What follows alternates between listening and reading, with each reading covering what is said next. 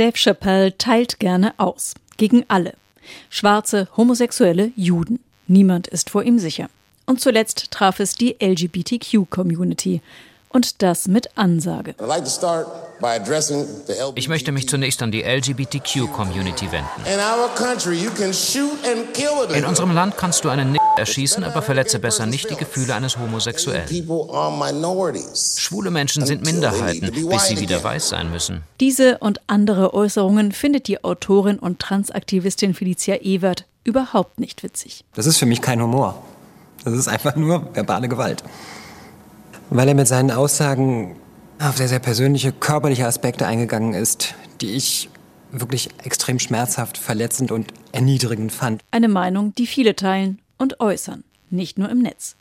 Es gab Proteste vor der Netflix-Zentrale, auch aus dem eigenen Team. Der Programmchef hatte Dave Chappelle verteidigt, entschuldigte sich dann aber bei der Belegschaft, weil er verletzte Gefühle nicht ernst genug genommen habe. Wer darf über wen Witze machen? ist es okay, sich über diskriminierte Gruppen lustig zu machen und sie gegeneinander auszuspielen. Schwarze, Transgender, Juden. Die jüdische Autorin Nele Polacek sieht es entspannt. Ich glaube, wir machen einen Fehler, wenn wir sagen, dieser Witz ist äh, über Juden, über Transmenschen, über schwarze Menschen und deswegen ist er automatisch feindlich, weil Humor eben zwei Funktionen haben kann und eine davon ist Befreiung. Eine davon ist, Leben ist echt schwer und Humor ist, wenn man trotzdem lacht. Die Angriffe von Dave Chappelle haben einen ernsten Kern.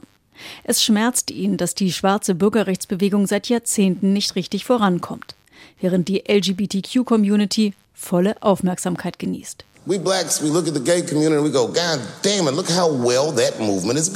Schwarzen schauen auf die Gay Community und sagen, verdammt, schau, wie gut diese Bewegung läuft. Wenn Sklaven Babyöl und Hotpants gehabt hätten, wir wären vielleicht schon 100 Jahre früher frei gewesen.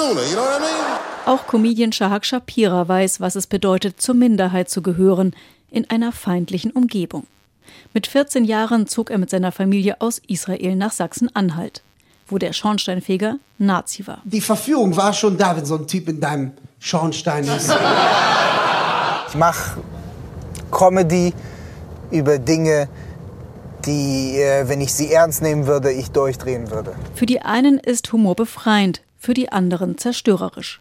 Autorin und Aktivistin Felicia Ewert findet, Humor sollte die Gefühle von Minderheiten nicht verletzen egal zu welchem Zweck. Ich würde es absolut begrüßen, wenn bestimmte Comedians oder selbsternannte SatirikerInnen einfach gar nicht mehr irgendwo eingeladen werden würden, ohne dass es ein großes Verbot oder irgendwas geben muss, sondern wenn es ein gesellschaftliches Bewusstsein darüber gäbe, dass ich bestimmten Leuten einfach keine Bühne mehr gebe. Cancel Culture.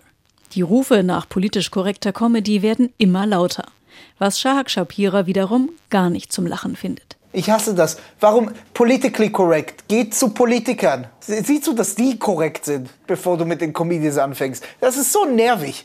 Ich habe das Gefühl, weil, weil jetzt all, all die Politiker zu Clowns geworden sind, dass man von Comedians erwartet, dass sie jetzt Politik machen. Auch das gab es schon und es war auch nicht lustig. Vielleicht würde es helfen, etwas mehr Verständnis füreinander aufzubringen und dann gemeinsam zu lachen. Dave Chappelle jedenfalls hat versöhnliche Signale ausgesendet, als er sagte, dass ihm das Leid anderer nicht egal sei. Before I even say anything about that community, you must know, and I hope you all feel the same way, I am not indifferent to the suffering of someone else.